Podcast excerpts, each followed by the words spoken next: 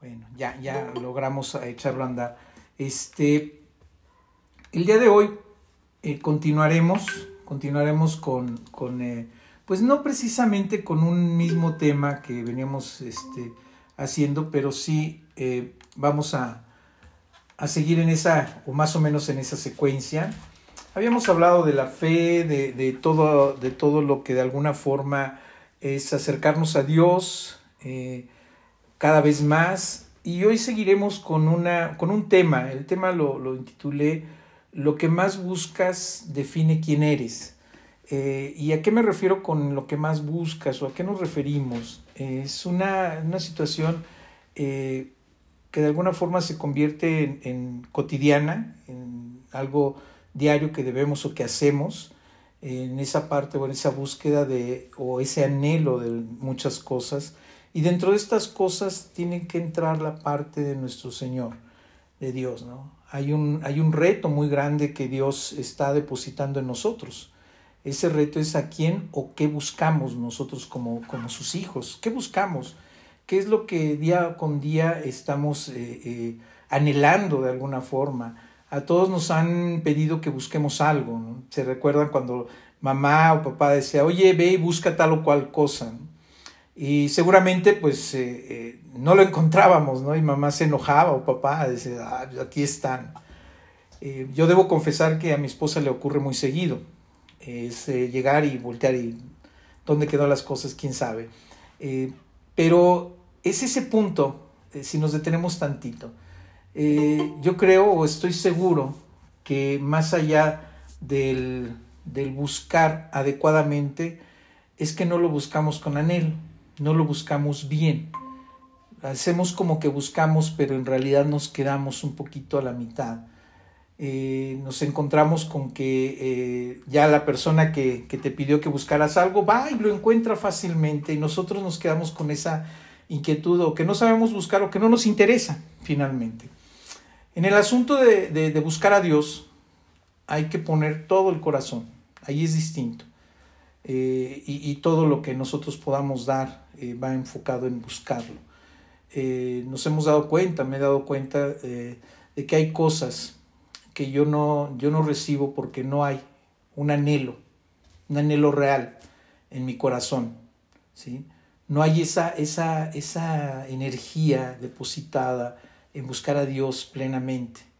no he alcanzado o no hemos alcanzado a, a dimensionar qué tan bueno y qué privilegio tan grande es buscar y sobre todo encontrar a Dios.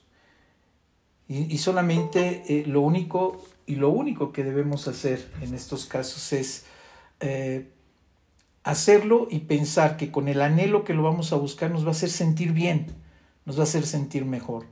Si nos vamos a Jeremías 29, 12 al 14, el Señor nos dice, entonces me invocaréis y vendréis y oraréis a mí, y yo os oiré y me buscaréis y me hallaréis, porque me buscaréis de, todos, de, de todo vuestro corazón, y seré hallado por vosotros, dice Jehová, y haré volver vuestra cautividad, y os reuniré de todas las naciones y todos los lugares donde os arrojé, dice Jehová, y os haré volver al lugar de donde os hice llevar. Qué, maravilloso como, como Dios solo pide que le que le busquemos, que búscame, ¿sí? Dios es fiel y bueno, pero no te no no debemos equivocarnos, buscarlo, debemos buscarlo en todo momento y buscarlo mientras es el tiempo de buscarlo. En Isaías 55, 6 y 7 el Señor nos dice, buscad a Jehová mientras puede ser hallado, ¿sí? llamadle en tanto que esté cercano Deje el impío su camino y el hombre inicuo sus pensamientos, y vuélvase a Jehová, el cual tendrá de él misericordia, y al Dios nuestro, el cual será amplio en perdonar. al Señor hay que buscarlo en un tiempo y en su tiempo, ¿sí? Pero no lo, no lo debemos hacer solo cuando lo necesitamos, que ahí es donde entra el detalle más grande. Dios usa eh, tiempo y circunstancias para traernos hacia Él. Siempre está ahí. usando esos tiempos y esas circunstancias. Pero el consejo de Dios es que lo busquemos mientras eh, podamos eh, o lo podamos hallar. Dios está cerca hoy y siempre. Entonces el momento de decirnos, búscame mientras me, me, puedas hallar es de que Él está siempre. El problema es que no lo buscamos. ¿sí? Llámale a Dios hoy. Si estás haciendo algo equivocado, déjalo hoy, deja de hacerlo hoy. A veces creemos que el pecado es cuando yo ya ejecuté un acto, ¿sí? Y no, eso es mentira. El pecado comienza muchísimo antes. El problema es que no lo consideramos pecado cuando todavía está en un pensamiento y echando raíz en nuestro corazón. Todo pecado empieza con concupiscencia. Todo pecado empieza en nuestra mente. Todo pecado, toda mala obra, todo eh, eh, eh, enojo, toda agresión empieza en nuestro pensamiento y empieza a echar raíz en nuestro corazón. Todavía no lo ejecutamos, pero ya estamos pecando. Un, ejemplo claro es, Lucifer, ese, ese eh, corista, ese, ese ángel, ¿sí? El único detalle que dice eh, la palabra de Dios no fue qué hizo, sino lo que empezó a pensar. Cayó en concupiscencia. Es ese pensamiento donde él ya estaba pecando antes de cualquier acto ya estaba echando raíz en su corazón ese pecado. Eh, como es algo que no, que no se ve, no le damos importancia. Es un poco esa sanidad, tanto mental como, como hacer, eh, les recomendaba en muchas ocasiones que cada noche que llegáramos a casa eh, hiciéramos esa, esa inventario, ese recorrido completo de nuestro día y de alguna forma arrepentirnos de aquello tanto voluntario como involuntario que habíamos cometido ¿Por qué? Porque eh, si no va a empezar a echar raíz, se va a quedar ahí como un acto adecuado, como un acto correcto, siendo que ya está empezando a mermar nuestro pensamiento y nuestro actuar, va echando raíz en nuestro corazón. Eh, cuando en el versículo, en este versículo que acabamos de ver, Dios dice que vuelvas, es porque ahí perteneces, porque pertenecemos a Él. Además dice vuelve. Si es porque ya nos alejamos, pero Él quiere que volvamos. Eh, Debemos recordar, y yo, yo recuerdo una experiencia con un joven que estaba muy mal, mal, mal, mal. Ese joven insultaba a Dios de las maneras muy graves, muy tremendas. Y después yo estando eh, eh, en esa etapa de, de, haciendo un poco eh, el reconocimiento de qué había sucedido en esa, en esa entrevista, sí, me puse a pensar si, cómo puede ser que después de todo lo que diga, eh, Dios lo pueda seguir amando, ¿no? Y la respuesta es sí, Él siempre ama, Él te da oportunidades. Yo estaba enojado con esta situación, estaba, te, te molestas, ves que te molesta, que quieres hacer entender, pero Él seguía. Pero en realidad con quien debería estar enojado era conmigo, porque por no creer en la, en la, en la grandeza de Dios, en su misericordia, en su amor, en, en, ese perdón, que ya está en esa gracia que ya tiene. Realmente no hay pecado que el Señor no pueda perdonar ¿sí? cuando te acercas a Él, cuando te arrepientes de cometerlo. Seguramente este joven iba a tener una oportunidad de, y yo ya lo estaba juzgando. Yo ya estaba juzgando y estaba como que defendiendo lo indefendible, porque Dios no necesita que lo defendamos, estamos de acuerdo. Él, él, él ya tiene todo perfectamente establecido. Nuestros pecados son muchos, ¿sí? Y nuestros pecados llegan al grado de ese juicio que yo hice de ese joven sin creerle a Dios en el sentido estricto de que Él tiene su misericordia y su poder. ¿sí? Nuestros pecados son tantos y tantos, pero el perdón es mucho más amplio, que es donde de repente nos perdemos. Nos perdemos en el hecho de que, ay, yo no me acerco a Dios porque he pecado tanto que Dios no me va a perdonar. ¿sí? Y, y quiero que recuerden esta, e, este, este párrafo. A veces Medimos el pecado según lo que nos conviene o lo que la gente hace, pero es pecado, aunque no lo entendamos. Debemos grabarlo. ¿sí? A veces es el entorno y nos movemos en función de lo que diga la gente o lo que haga, pero no deja de ser pecado. Lo es, inevitablemente lo es. ¿sí? Se busca y, podemos encontrar el secreto, ese secreto del Señor. En Mateo 7, del 7 al 11, ¿sí? el Señor nos dice, pedid y os dará. Y os dará. Buscad y hallaréis. Llamad y os, se os abrirá. Porque todo aquel que pide recibe, y el que busca halla, y al que llama se le abrirá. ¿Qué hombre hay de vosotros que si su hijo pide pan, le dará una piedra? ¿O si le pide un pescado, le dará una serpiente? Pues si vosotros, siendo malos, casi que siendo pecadores, sabéis dar buenas dádivas a vuestros hijos, cuanto más vuestro Padre que está en el cielo dará buenas cosas a los que le piden. Amén. ¿Cómo, cómo habrá eh, sido la oración de Jesús? Pongámonos a imaginar, y esto pasando otra cosa, eh, para que uno de, los, eh, de sus seguidores haya querido aprender cómo se hacen. Es impresionante cómo lo estaba haciendo y todo lo que el Señor nos da. Si vamos a Lucas 11, del 1 al 13, el Señor nos dice, aconteció que estaba Jesús orando en un lugar y cuando terminó, uno de sus discípulos le dijo, Señor, enséñanos a orar, como también Juan enseñó a sus discípulos. Y les dijo, cuando oréis, decid, Padre nuestro que estás en el cielo, santificado sea tu nombre. Venga tu reino, hágase tu voluntad como en el cielo, así también en la tierra. El pan nuestro de cada día, dánoslo hoy, y perdona nuestros pecados, porque también nosotros perdonaremos a todos los que nos deben. Y no nos metan, no nos metas en tentación, mas líbranos del mal. Les dijo también, quien de vosotros, quien de vosotros que tenga un amigo, va él a medianoche y le dice, amigo, préstame tres panes porque un amigo mío ha venido a mí, eh, a mí de viaje y no tengo que ponerle delante.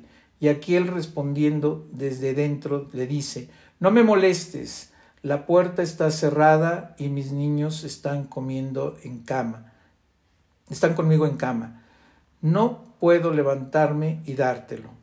Os digo, y os digo que aunque no se levante a darles por ser su amigo, sin embargo, por su importunidad, eh, se levantará y le dará todo lo que necesita. Y os digo, pedid y os dará, buscad y hallaréis, llamad y, os, y se os abrirá. Porque todo aquel que pide recibe, y el que busca halla, y el que llama se le abrirá.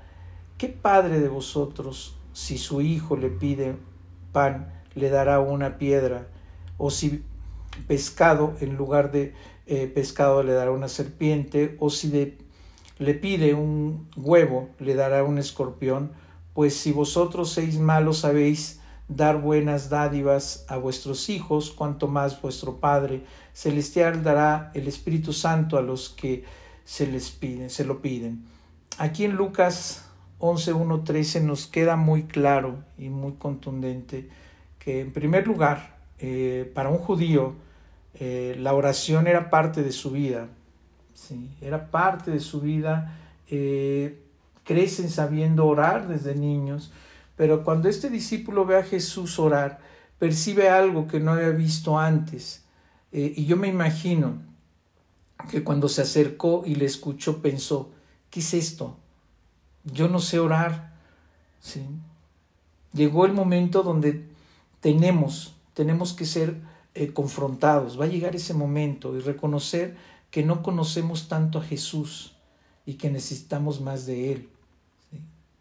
Así, así lo, lo, lo tenemos que empezar a ver. ¿Cuánto nos da? ¿Cuánto lo buscamos? ¿De qué forma lo buscamos? Aunque creamos en Dios y tengamos tiempo de asistir a alguna iglesia, alguna congregación, reunirnos, eh, eh, leer y todo, no hay un solo pensamiento o una sola persona que no necesite más de Dios. Y eso lo vimos en, en pláticas pasadas. Necesitamos más de Dios. Si buscas o si buscamos hoy al Señor, encontraremos más, más de Él. Cada vez vamos a encontrar cosas distintas. Cada día hay algo nuevo de Dios para nosotros. Ser una, un verdadero cristiano, una verdadera persona creyente no es aburrido para nada. siempre hay algo nuevo que conocer, siempre hay algo nuevo que, que, escudriñar. Precisamente el Señor nos refiere a escudriñar, a buscar, a buscar de Él, a buscar de su palabra. ¿sí? No olvidemos eh, nuestro título, lo que más buscas define lo, quién eres. Entre más buscamos y entre más conocemos al Señor, más nos vamos acercando a Él. Entre más hacemos lo que Él nos pone frente para hacer, sí, más nos acercamos a Él. Jesús era una persona eh, pública, eh, pero en su vida privada sí, hacía algo maravilloso, esa oración, esa cercanía con su Padre, que marcaba la forma en la que sus, sus cercanos, sus apóstoles, no querían separarse de él para nada, aprendían demasiado, lo buscaban constantemente. Y no lo buscaban por una obra de la casualidad, sino porque aprendían, porque eh, sabían, porque conocían. Hay cosas que Dios eh, nos quiere dar, pero eh, está esperando que verdaderamente las anhelemos, ¿sí? las valoremos y digamos, yo quiero hemos, hemos vuelto tan cotidiano ese, ese pedir o ese, o ese agradecer, ¿sí? hemos hecho tan cotidiano y poco anhelante lo que requerimos de Dios. Nos acercamos tan poco a Él. ¿sí? Él está esperando que le pidamos y lo busquemos. ¿sí? Pero pedid bien, ¿sí? y no para nuestras, nuestra soberbia, para, nuestra, para que rebasemos eh, cualquier cosa que sea para nosotros mismos en medio de las circunstancias, eh, en medio de esas circunstancias, parece que Dios se esconde, pero no es así. Él está ahí. Si buscas, lo encontraremos. Si buscamos, lo encontraremos. Y hay que buscarlo, y hay que buscarlo con anhelo. Hay que buscarlo eh, no por necesidad. Eh, ¿Cómo podemos detectar que alguien ha estado con Jesús? Algo cambia. No volvemos a ser los mismos. A veces hay toques de Dios en nuestra vida que nos emocionan, pero no se, no, se profundiza tanto. Eh, él quiere que le busquemos verdaderamente y en serio, no como, una, no como un pasatiempo, no como un, ay, hoy me toca, ¿no? Eh, Jesucristo no es solamente alguien para un ratito, ¿sí? es alguien para siempre, para tener esa seguridad constante. Necesitamos caminar e, en ese entendimiento y no desviarnos. Eh, ¿Qué buscamos en la vida? ¿Alguna vez nos hemos puesto a pensar? Todos tenemos sueños, todos tenemos anhelos, metas, pero debemos poner los pies en la tierra. La mayoría de, los, de las personas que creemos, de los cristianos, de la gente espiritual, se acerca a Dios solamente para que esta vida humana sea más soportable ya, ya la hemos vivido tan mal o ya no esperamos nada que nada más la queremos hacer soportable. Lo hace para que esta experiencia humana en la tierra sea más llevadera. ¿sí? Y conozco muchas personas que así lo, así lo perciben. Eh, nos acercamos al Señor porque tenemos necesidades. Y aunque Él se deleita en darnos, el reto es ir más allá.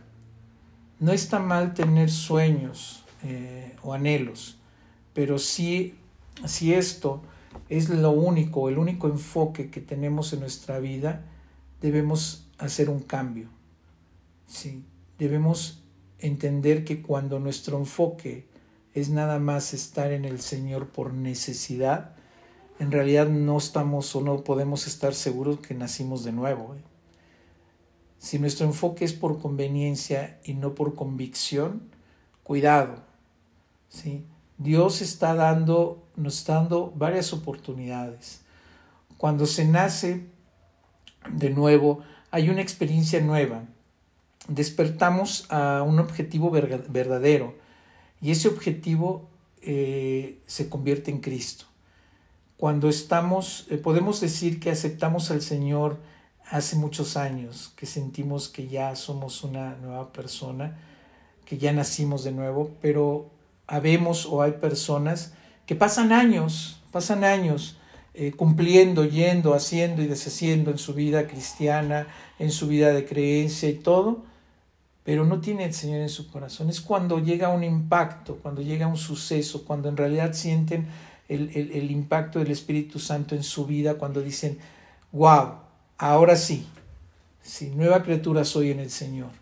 Sí, no es tan, tan inmediato. Hay quienes sí, hay quienes no, pero en realidad el hecho del de, ejercicio de levantar la mano y párense y acepten al Señor en su corazón es un ejercicio correcto porque empieza a sembrarse la semilla.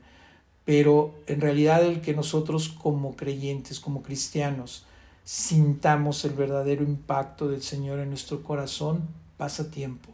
Pasa tiempo para tener ese razonamiento, para tener esa, esa, esa, sensibilidad de tenerlo, para que realmente se convierta en esa convicción y no en esa, en esa necesidad, porque todos llegamos quebrados, llegamos necesitados, llegamos eh, heridos, llegamos eh, eh, golpeados de la vida, de, de y, en ocasiones literal golpeados, y, encontramos un anhelo, un consuelo en, esta persona, en este lugar, con estas personas. Y es cuando posteriormente se empieza a sentir ese impacto en nuestra vida, cuando sentimos ya el Señor en nosotros. Debo decirles que la voluntad de Dios no es resolver los problemas de tu vida ni de mi vida. Él vino a salvar nuestro corazón. Sí, no resolver nuestros problemas. Nosotros lo decidimos. Decimos para dónde, si no eh, aprovechamos el entorno. El Señor nos da sabiduría para tomar decisiones pero en realidad Él vino a salvar nuestros corazones. Muchas veces, gracias a estos eh, eh, instrumentos que se llaman situaciones complicadas, nos acercamos a Dios, lo que les decía, por necesidad.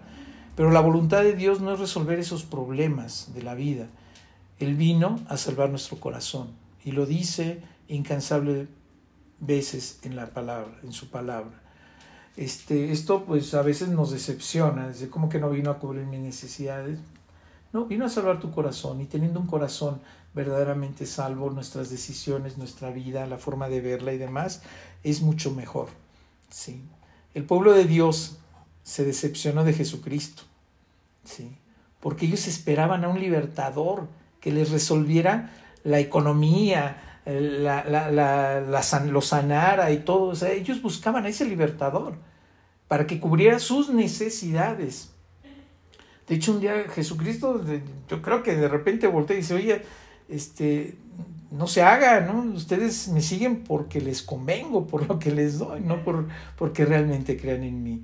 Y, y pongámonos a analizar tantito sus apóstoles, por qué los seguían. Hagan un análisis, un discernimiento de cada uno de ellos. ¿Hasta qué punto y en qué punto fue de que eh, los apóstoles lo seguían por esa conveniencia de seguir al Mesías, de seguir aquel que iba a liberar al pueblo, el seguir aquel hombre que, que precisamente iba a salvarlos, a salvar a ese pueblo y demás, eh, tipo Moisés y todo. Eh, y todo era por conveniencia. Es, si no, es, no es hasta Pentecostés que ellos reciben el Espíritu Santo y es donde les cae el 20 y además no solo el 20, sino el Espíritu Santo y dicen, Creo, creo en Él. Acaba de aliviar mi corazón. Acabo de entender. Acabo de entender por qué. ¿Por qué? Porque es el Salvador. Acabo de entenderlo. Ahora lo voy a buscar con mayor anhelo. No es aquel libertador de espada, de, de batallas y todo. No, Él vino no a cubrir esa necesidad, sino a salvar mi corazón.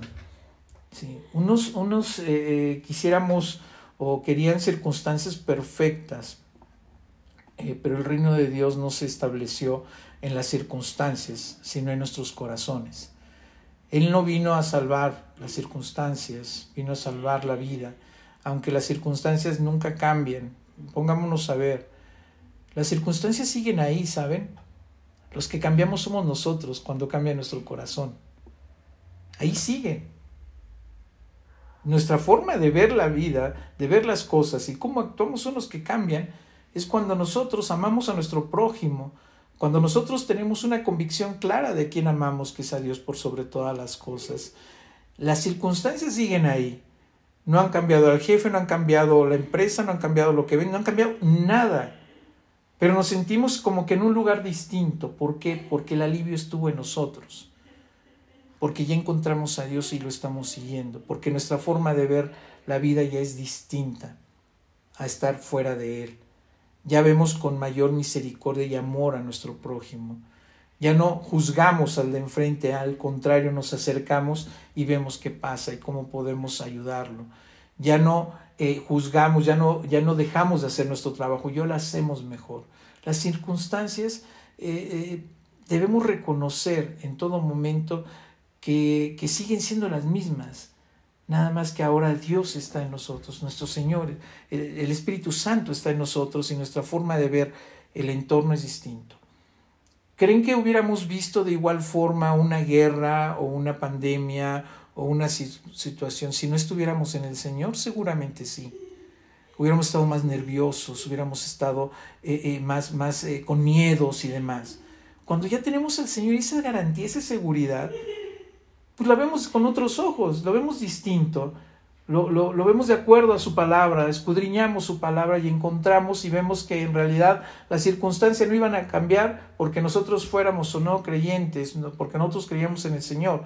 La circunstancia sigue siendo la misma. Nosotros somos los que vemos de una forma distinta. Eh, la, vida, las cosas, lo que nos rodea, a nuestros hermanos, a la gente que nos rodea, a nuestra familia, a nuestros hijos. Si antes eh, eh, regañábamos al hijo por tal o cual cosa, ahora lo vemos con amor y lo regañamos con amor, ¿no? Pero lo seguimos, lo vemos de una forma distinta. vamos, hay más, sentimos la presencia del Señor en nosotros, pero las circunstancias siguen siendo las mismas. Tenemos a un esposo, una esposa, que si bien es cierto, igual y el Señor está con él, pero sí con nosotros, no cambian. En realidad lo que estamos haciendo es comprender en realidad a la persona que está frente a mí. Es poder añadir el hecho de que no es él el que está hablando o ella, sino aquello que lo está controlando. Es verlo con otros ojos y con muchísima, con muchísima certeza que al ver nuestro cambio, nuestra santificación, cómo va progresando, seguramente va a querer vivir lo mismo que nosotros. Y entonces esa circunstancia adecua, pero sigue siendo la misma. ¿sí? Eh, eh, debemos cuidar lo que, lo que buscamos aquí en la tierra y con qué intensidad y con qué intención. Eh, debemos entender que nuestro anhelo más grande debe ser el Señor Tal vez queremos amar a Dios y, se, lo, se lo hemos pedido mil veces, Señor, eh, te quiero amar, te amo, Señor, pero no nos aplicamos ni cuando debemos hacerlo. Hay que pedirlo y hacerlo, ¿sí? Hay que conocer al Señor, hay que, hay que saber de Él, ¿sí? Pero también hay que anhelar estar siempre cerca de Él, ¿sí? Habrá obstáculos, pero por supuesto, hasta David tuvo obstáculos. En 2 de Samuel 3.1, si el Señor nos dice, hubo larga guerra entre la casa de Saúl y la casa de David, pero David se iba fortaleciendo y la casa de Saúl se iba debilitando. O sea, si nosotros pensamos que tenemos dificultades y obstáculos en nuestra vida, pues él les, les encargo a David, les encargo a los, a los profetas de la Biblia, les encargo a los mismos apóstoles que al momento de tener la convicción de estar en el Señor, ¿sí? ellos decidieron ir contra todo obstáculo, ir con ese anhelo, el anhelo de conocer, de buscar al Señor. ¿sí? El que hacer correcto, lo que debemos ser, el perseguir, el, el anhelar, el estar en el Señor, es constante, constante. David, bueno, lo, lo siguieron, eh, lo persiguieron, lo querían matar, se tuvo que pasar por loquito, bueno, hizo y deshizo, pero era su anhelo el obedecer al Señor. ¿sí? Ningún obstáculo lo iba a detener. Él persistió a pesar de todos. ¿Qué tan dispuestos estamos por luchar todos los días? ¿Sí? No se trata de que estemos de rodillas, y, no. Hacer lo correcto, buscar a Dios en nuestras acciones, buscar a Dios en todo lo que hacemos. ¿Qué tan, qué tan eh, dispuestos estamos por luchar? Cuando nos dicen eh, el aleluyo o cuando nos critican y cuando dicen es que ya, ya se te subió Dios a la cabeza, ¿no? ¿Qué tan dispuestos estamos de aguantar eso? estaremos de acuerdo en invertir cierto tiempo o mucho tiempo para el Señor. Dios, Dios está esperándonos, nosotros tenemos que buscar. Él puede hacer y decir y, meterse en lo que quiera y cuando quiera, ¿sí? A través de su, de su obra en la cruz podemos estar en toda seguridad de que el Señor está viéndonos y está a nuestro cuidado. Pero ¿qué tan dispuestos? ¿Sí? ¿Qué tan dispuestos estamos nosotros? Hay días más complicados que otros, ¿sí? Tanto para orar como para leer la palabra de Dios. Pero no nos alejamos de eso. No lo queremos hacer. Se nos olvida. No hay tiempo, no, no tengo tiempo. Pero ojalá que nada más fueran días y no se convirtieran en meses o en años. Hay quienes sí les pasa. Hay quienes cuando resuelven una necesidad hacen un lado al Señor, dejan de buscarlo. ¿sí? Debemos entender que nuestra prioridad debe ser el Señor. Y no para que, para que nos ayude a cumplir nuestros deseos. ¿sí?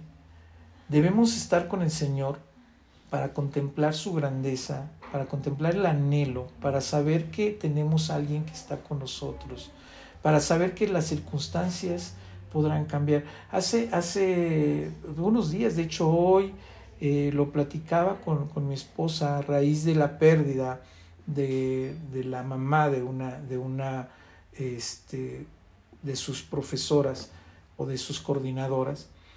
Y, me preguntaba el punto de la, de la muerte, de la pérdida. ¿no?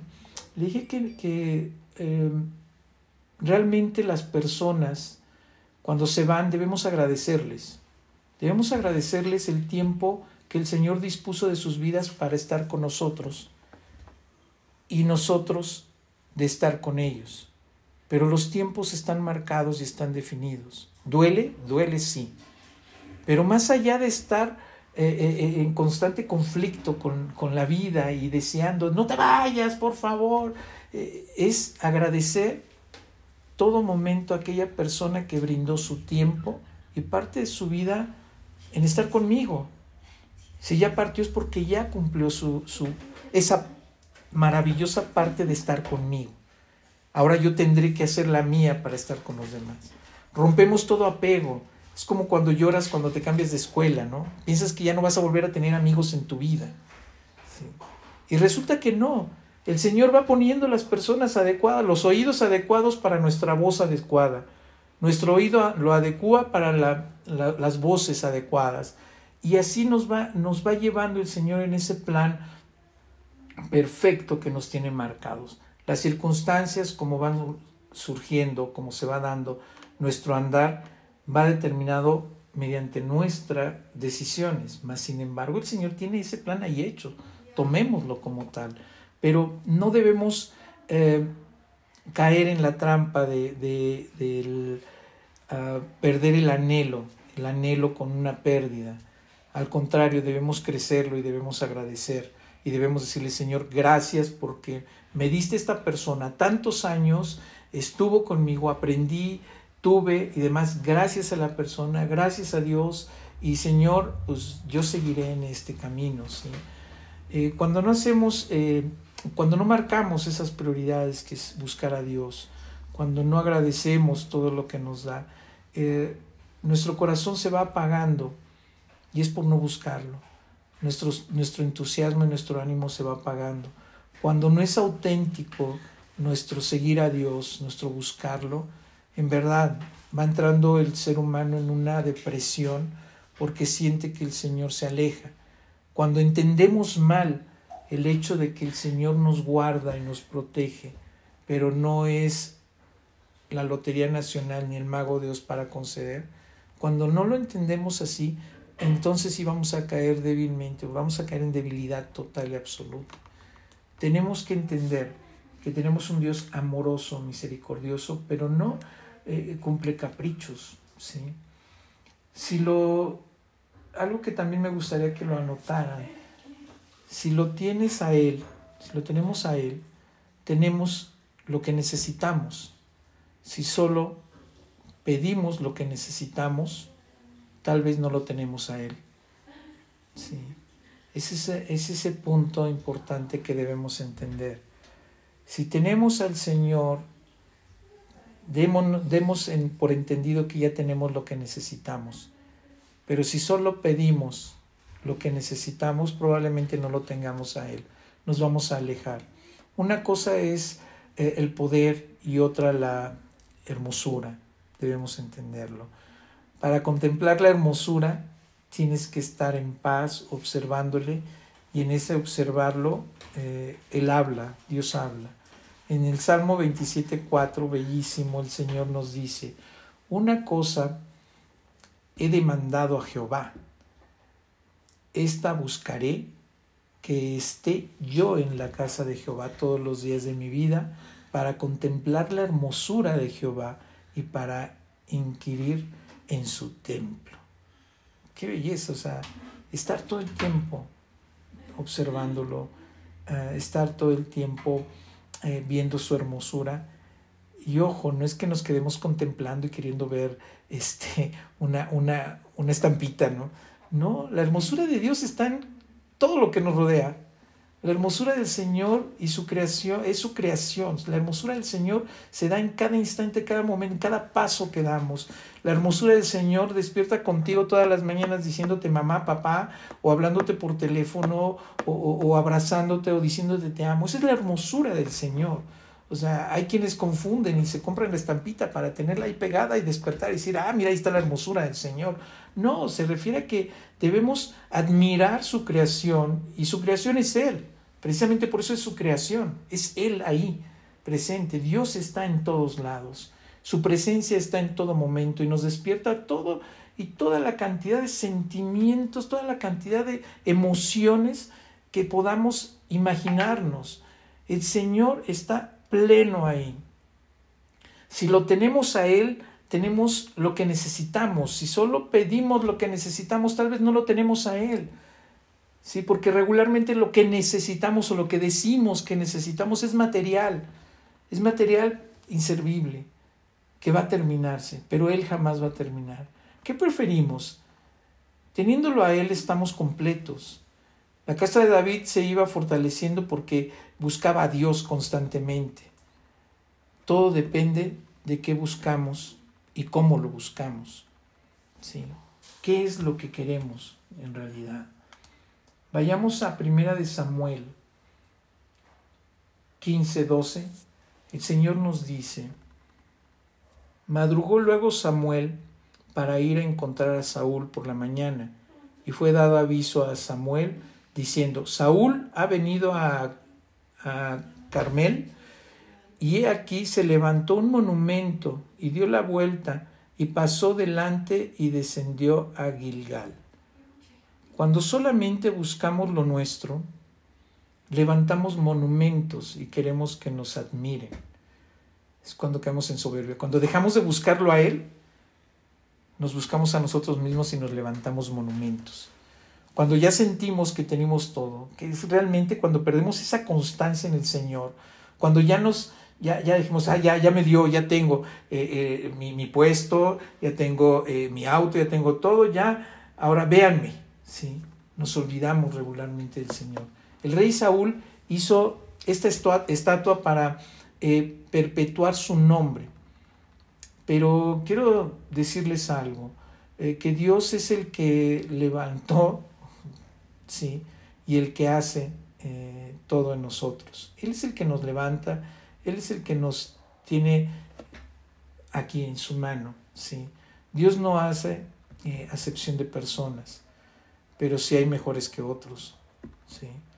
Lo que puede hacer eh, mejor que otro es que busques a Dios incesantemente y con todo el anhelo.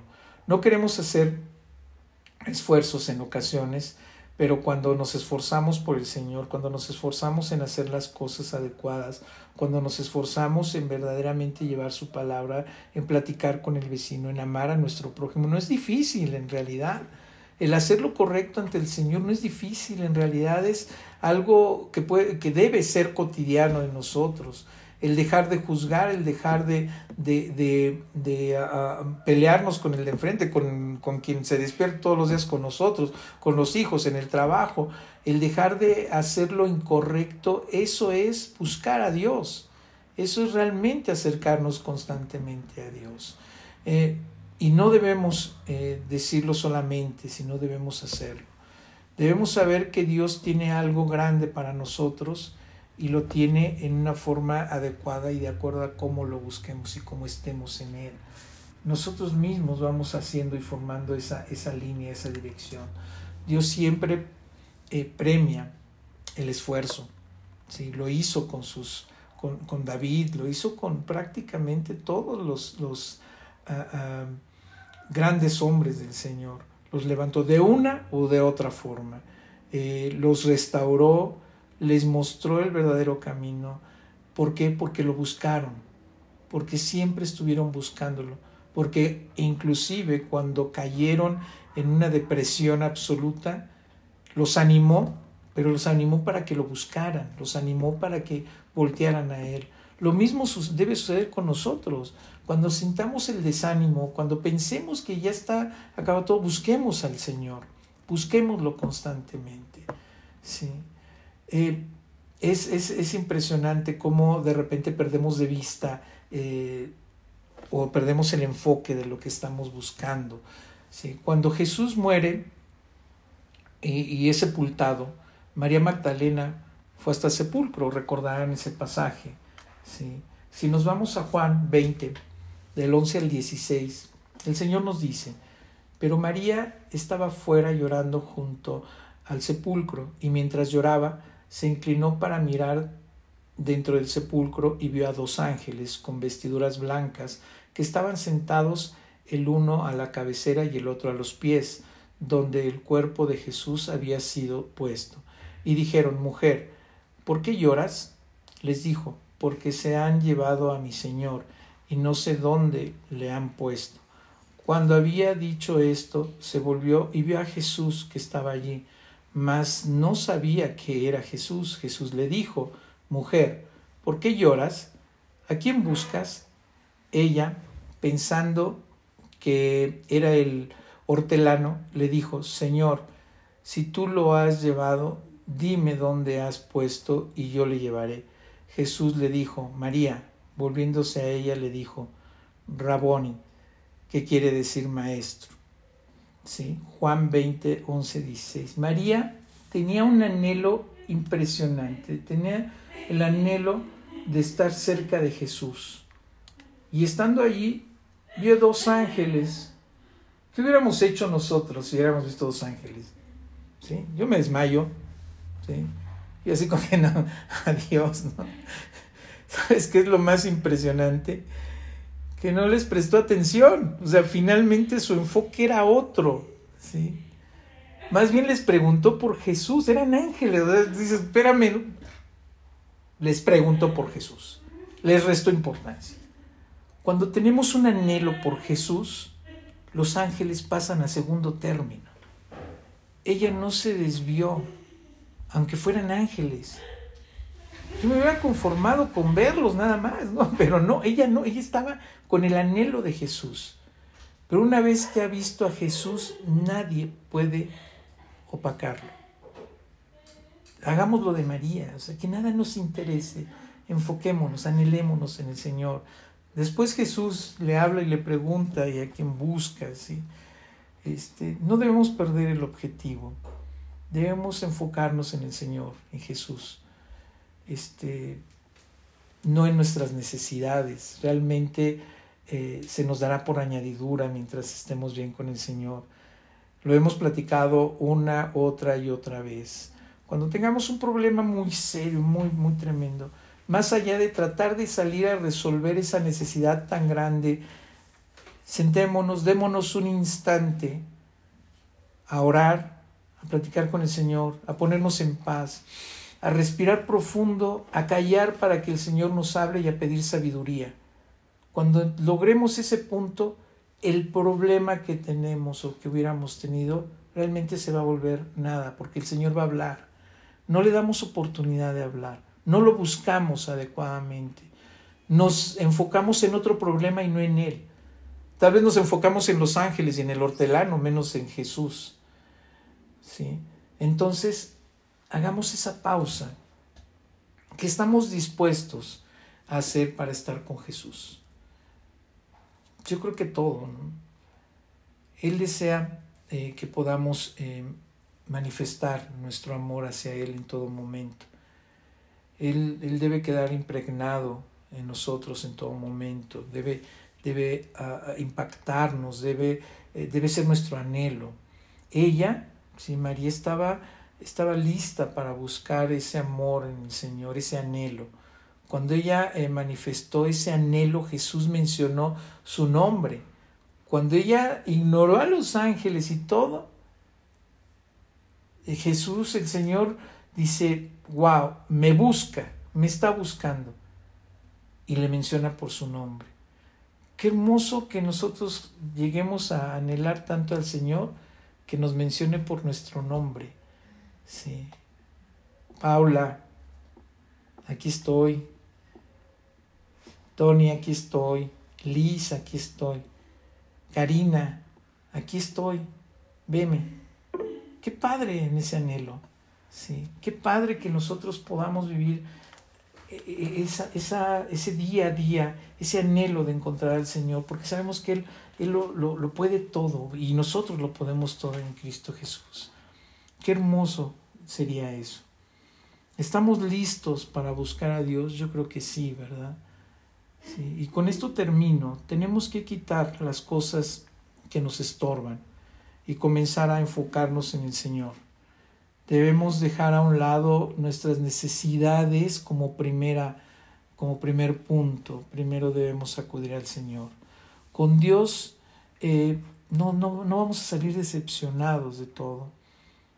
Todo, todo, absolutamente todo en esta vida nos podrá decepcionar. El Señor jamás.